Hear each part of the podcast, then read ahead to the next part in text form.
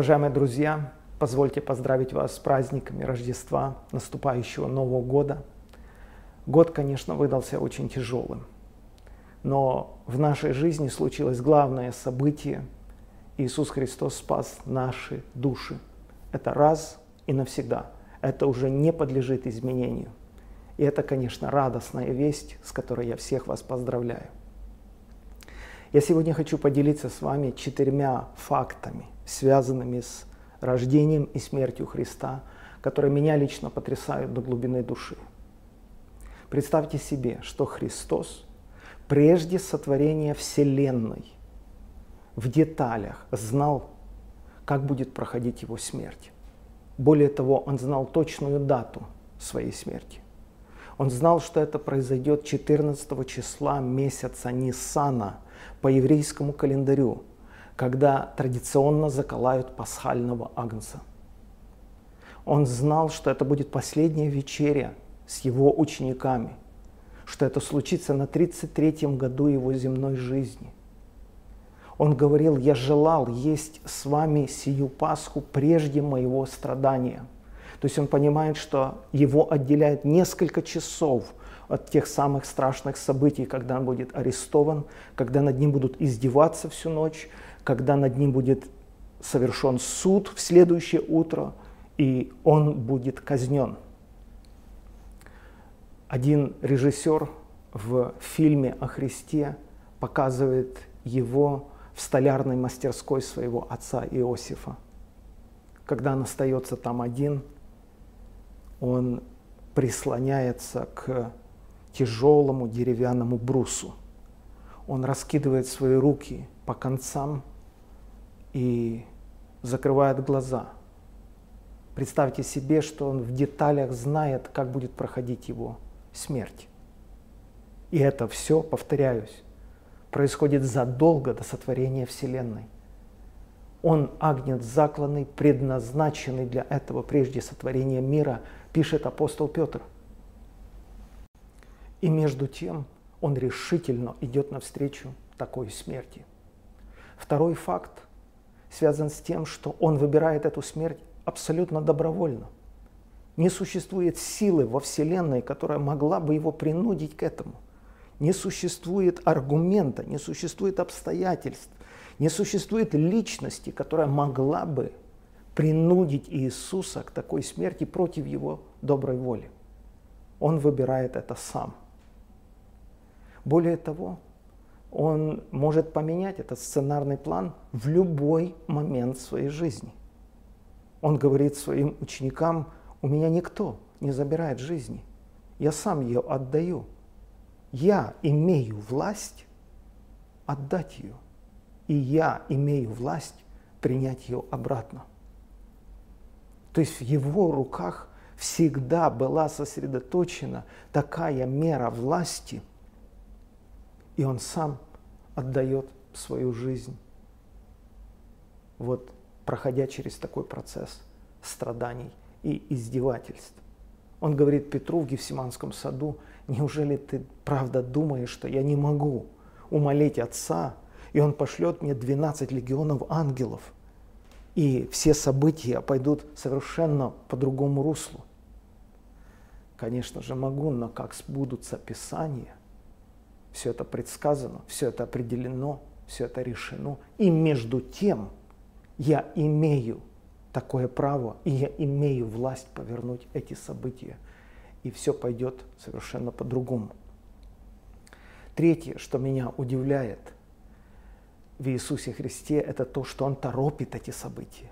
Он не тянет время, Он не пытается избежать этого или облегчить это. Такое чувство, что он просто решительно идет навстречу этому и хочет, чтобы это свершилось как можно скорее. Он говорит, я принес на землю огонь, и как бы я желал, чтобы он уже возгорелся. Крещением должен я креститься, и я томлюсь, пока это совершится. В других переводах, более расширенных, написано, крещением в великие страдания должен я креститься – и я томлюсь, пока это совершится. Я просто удивлен, какой нужно обладать силой, чтобы так желать вот этих самых страданий, чтобы в это же самое время избавить человеческий род от страданий. Представьте, если бы ваш ребенок оказался в руках террористов, в заложниках, и они бы вам ежедневно присылали фотографии или фрагменты видео, где они над ним жестоко издеваются. И вы бы знали, что у вас есть шанс поменяться местами с вашим ребенком. Вы бы знали, что в момент, когда вы отдадите себя в волю этих убийц, они больше не тронут вашего ребенка. Мне кажется, что каждый отец сделал бы все возможное, чтобы это случилось как можно скорее.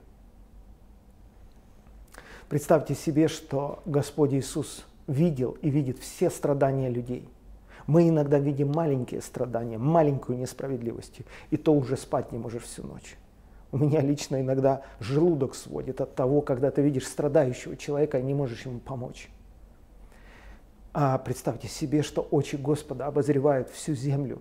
Он видит каждое самоубийство, он видит депрессию, он видит смерть, он видит разные формы насилия.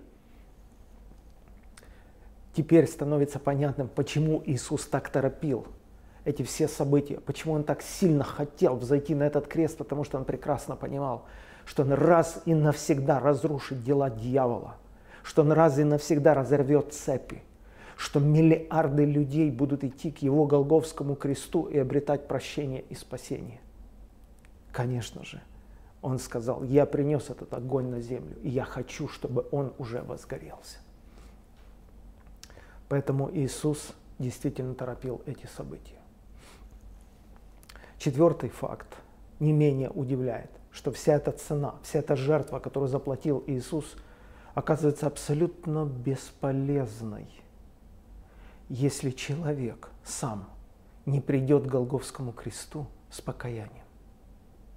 И это, конечно, удивительно. Он не проявляет никакого насилия над волей человека.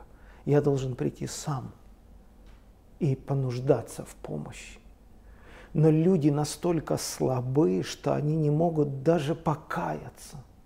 Потому Господь посылает Духа Святого на землю, который обличит мир о грехе и поможет человеку прийти и попросить помощи у Голговского креста. Мы даже на это не способны. Когда я читаю притчу о блудном сыне, меня это ну, просто удивляет. Я не, я не умею это объяснить, я не могу этого понять. Ладно, у тебя есть деньги, ладно, у тебя много друзей, ладно, ты здоров и за тобой все бегают. Но когда ты болен, когда ты голоден, когда все друзья испарились, когда у тебя нет денег, нет гроша, даже купить себе ломать хлеба – ты идешь на поле пасти свиней, ты готов есть с одного корыта, из которого едят свиньи, но к отцу не вернусь. Вот как это объяснить? И он бы так и жил, он бы так и ел из одного корыта со свиньями.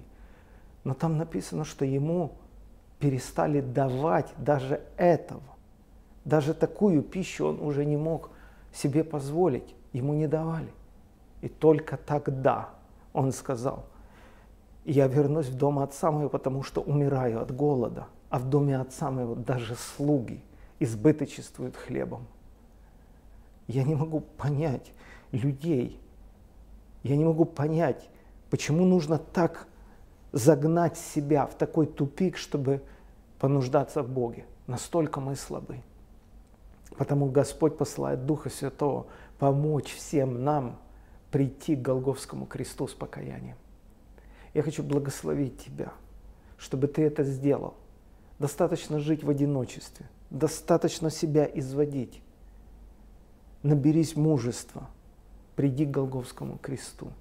Скажи, Господь, я грешник, мне нужна помощь, спаси меня от грехов моих. Я не хочу жить без Тебя, я не хочу жить на расстоянии с тобой. Я не хочу никаких удовольствий без тебя. Я просто в них не верю, в эти удовольствия. Они вымышлены, они ложные. И Господь Иисус действительно примет тебя в своей обители.